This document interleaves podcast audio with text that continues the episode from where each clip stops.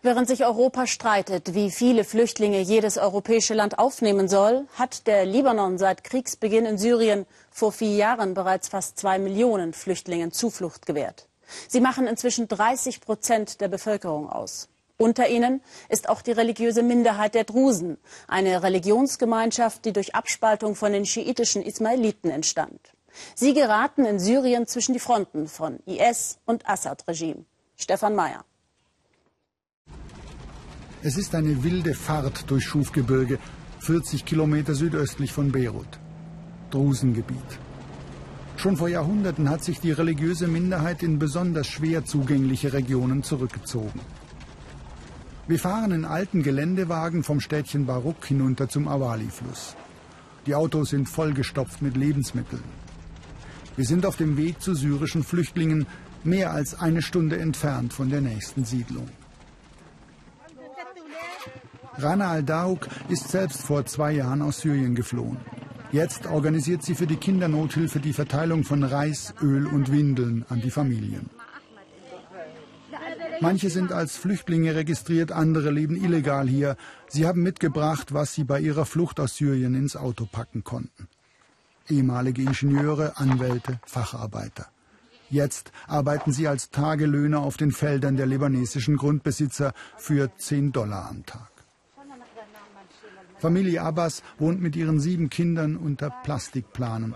Im Sommer ist die Hitze fast unerträglich, im Winter herrscht schneidende Kälte.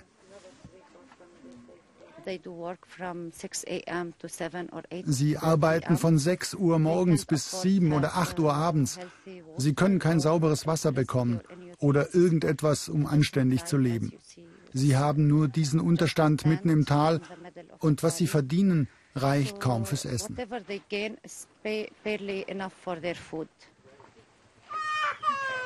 Zwei Millionen Flüchtlinge leben im Libanon. Sie machen inzwischen ein Drittel der Bevölkerung aus.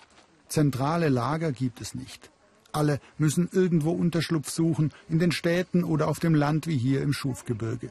Leben im Schmutz, haben keine Chance, ihre Kinder zur Schule zu schicken. Bevor wir herkamen, erzählt Shenna Abbas, sind wir in Syrien von Dorf zu Dorf geflohen. Aber überall wurden wir vom Krieg eingeholt. Zuletzt kam die beste Freundin meiner Tochter bei einem Bombenangriff ums Leben. Für mich war es, als sei meine eigene Tochter gestorben. Darauf sind wir in den Libanon geflohen.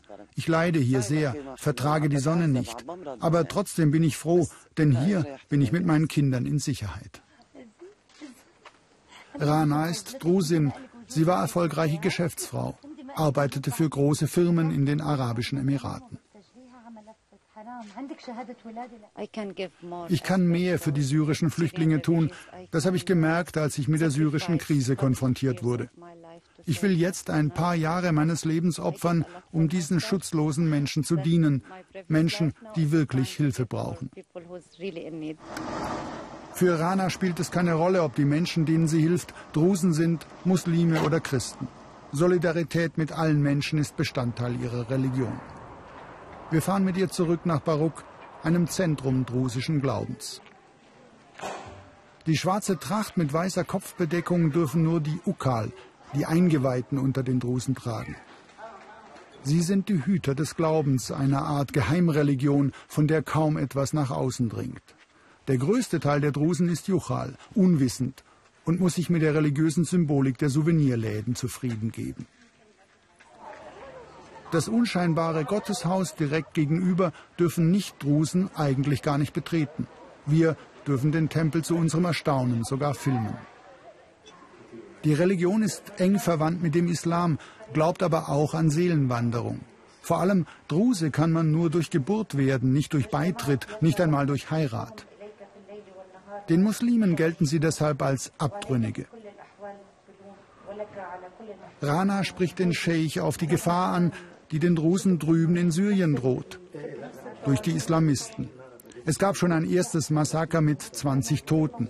Werden die Drusen das Schicksal der Jesiden teilen, der religiösen Minderheit im Irak? Wir werden nicht nur von einer Seite bedroht, die Gefahr kommt von überall her. Unsere Botschaft ist der Frieden. Aber wir sind nicht die Jesiden. Wir können uns wehren und werden uns wehren. Und wir werden allen helfen, die aus Syrien zu uns kommen. Das gebietet uns unsere Gastfreundschaft, für die wir seit Urzeiten bekannt sind.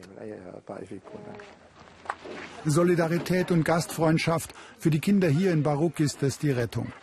Alle sind sie vom Krieg in der Heimat traumatisiert. In den Räumen der Kindernothilfe lernen sie, ihre Erlebnisse zu bewältigen. Am Ende des Trainings sollen sie in der Lage sein, eine normale Schule zu besuchen. Wie Rana sind viele der Helferinnen selbst Flüchtlinge und Drusinnen. Auch Nadia Rabba, die Psychologin. Eigentlich hat sie hier eine gut gehende Praxis. Jetzt widmet sie sich fast ausschließlich den syrischen Kindern. Heute sollen sie aufzeichnen, was sie belastet. Alle malen ihre Kriegseindrücke. Und dann sind Hubschrauber gekommen, erzählt der zwölfjährige Halim. Überall wurde geschossen. Wir sind kaum aus dem Haus ins Auto gekommen. Meine Schwester bekam einen Bauchschuss, aber wir haben es erst gar nicht gemerkt. Im Auto haben wir dann das ganze Blut gesehen. Dann ist sie gestorben. Warum meine Schwester? Ich hätte sie schützen müssen.